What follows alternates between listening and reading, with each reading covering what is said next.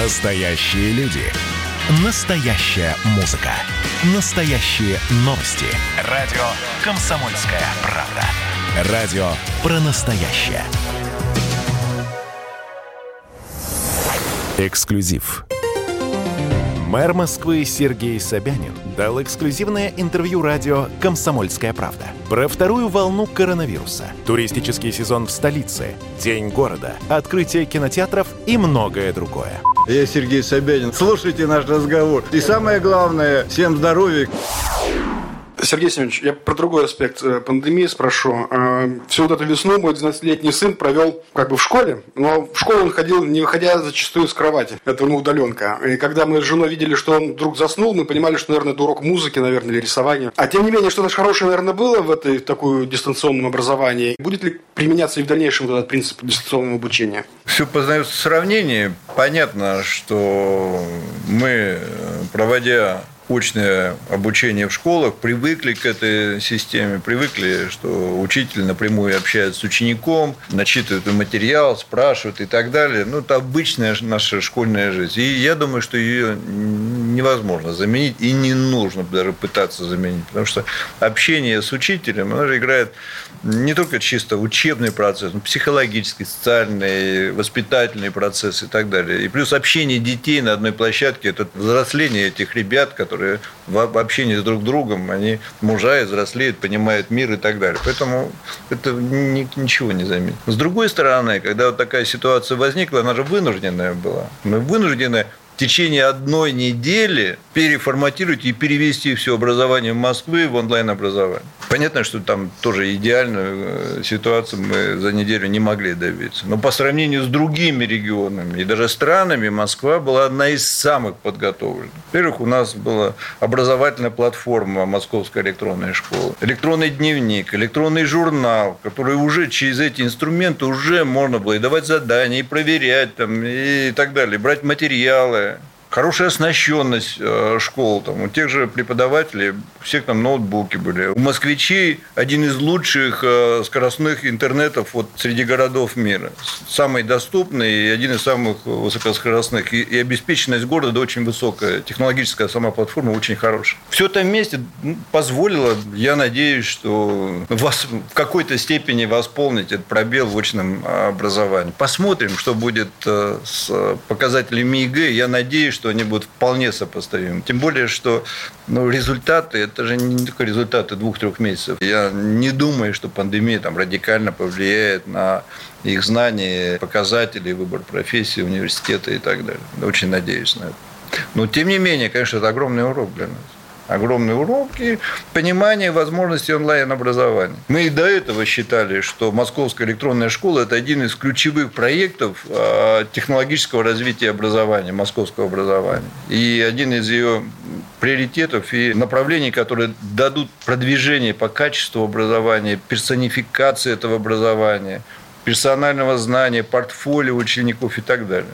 Тем более сейчас нас сама жизнь теперь подвигает к тому, что а, надо хеджировать эти риски и э, развивать онлайн-образование. Мы будем этим заниматься вместе с Яндексом занимаемся, вместе со Сбербанком, который развивает свою систему, другими коммерческими системами. Важно просто не зацикливаться и не закукливаться в своей бюджетной системе, видеть все, что на образовательной поляне страны и мира происходит, чтобы двигаться вперед и быть э, конкурентом. Как вообще с точки зрения безопасности сейчас все подготовлено к сдаче ЕГЭ? И вы говорили, что ожидаете, что результаты, как-то все-таки пандемия скажется на результатах э, сдачи ЕГЭ. На ваш взгляд, в худшую или в лучшую сторону? Нет, в лучшую, в лучшую вряд ли. Я буду только надеяться, что в худшую не сказал. А, ну, она коснулась всех. А ЕГЭ что такое? Это же конкурентный экзамен. То есть, э, это баллы, которые вы набрали во время ЕГЭ, они конкурируют с другими учащимися из других школ и других регионов страны. Москва, она вообще конкурентный город, и выпускники наших школ конкурируют с лучшими учениками страны. Я надеюсь, что они останутся конкурентными. А санитарные требования, они выполняются безукоснительно. У нас вообще практически никаких жалоб по ЕГЭ нет с точки зрения а, маршрутизации, защиты учащихся, санитарной защиты персонала и так далее. Мы оттестировали практически всех учителей, которые принимают ЕГЭ, поэтому и с этой точки зрения в общем, атмосфера достаточно безопасна. Какая ситуация с путевками Мосгортура? И вообще Ваши дети смогут поехать куда-то этим летом или нам рассчитывать на следующий год уже? Я думаю, лучше рассчитывать на следующий год. Э, мы вообще думали и продлили эти путевки до конца года. Думали, что все-таки будет возможность поехать в другие регионы страны. Там, на юг, там, Краснодар, там, не знаю, Крым и так далее.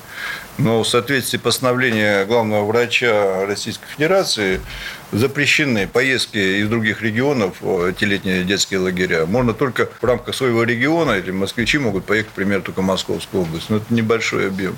Большинство было заявок и путевок а, для поездки в другие регионы. Поэтому вынуждены будем, скорее всего, перенести, если ситуация не изменится, на следующий год. В прошлом году очень классно был сделан а, парк в Капотне. В этом году что-то такое же масштабное планируется? Конечно, благоустроительные работы в этом году будут значительно меньше по объему. Во-первых, мы уже просидели достаточно большой период времени, потеряли май, июнь, середину июля, поэтому восполнить этот объем невозможно. Тем не менее, текущие ремонтные дорожные работы, большинство объема будет выполнено. Часть благоустроительных работ, которые уже законтрактована, будет выполнена. Но это, я думаю, что от работ э, во дворах, в районах составит где-то ну, процентов 25-30 от запланированного объема, не больше. Потому что вот могли бы и работать, наверное, летом, но когда люди сидели на самоизоляции дома, под их окнами вот греметь, шуметь и вот там закатывать асфальт, наверное, было бы неправильно в любом случае. Плюс это огромное количество людей, рабочих, которые тоже сами по себе являются группой риска в этот период времени. Из каких-то знаковых объектов мы доделаем только те объекты, которые начинали. Это Северный вокзал, это сам вокзал, это парк Северного вокзала, примыкающие территории – территория возле Киевского вокзала, там следующие очереди благоустройства сделаем. Ну, еще ряд объектов, вылетных магистралей какие-то начнем работать по ним.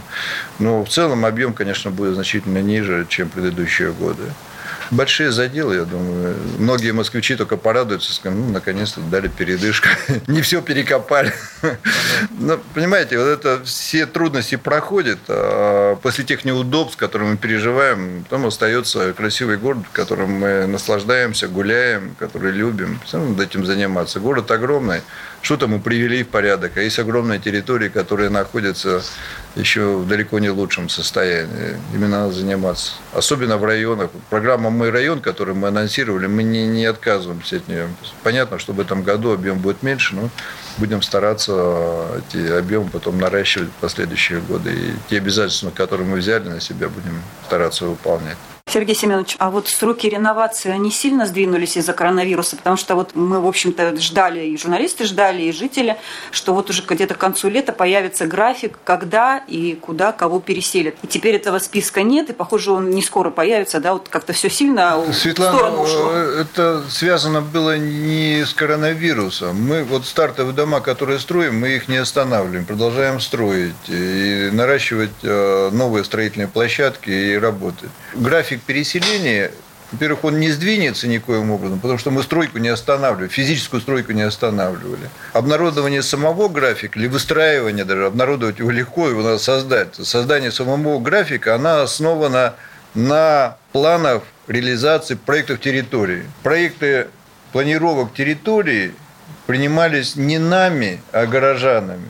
Вы же помните, как бурно они все обсуждались. А нам нужно было принять где-то порядка там, 86 крупных проектов планировок, не считая там отдельных каких-то локальных объектов. Их надо создать было, потом отдать на всеобщее обсуждение, обсудить, а потом замечания все учесть и так далее. Поэтому мы посчитали, что лучше ну, чуть медленнее, чуть запозданием, но более качественно, уже на основе обсужденных и принятых проектов официально. После того, как нам приняли, что в этом районе вот будет построено в таком-то вот порядке дома, такой-то этажности, так-то они будут расположены, такие-то объекты соцкульбыта, такие-то коммуникации, благоустройство. Все. То есть мы проект реновации района приняли, утвердили градостроитель. Затем посмотрели, вот стартовая площадка. Вот один дом, следующая волна три дома, следующая волна 10 домов, следующие дома там оставшиеся 15 домов.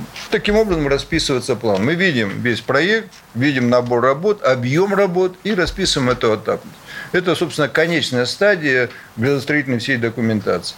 Теперь мы, не теряя ни минуты, во время пандемии провели электронное слушание практически большинства оставшихся, да не практически, а всех оставшихся проектов планировок.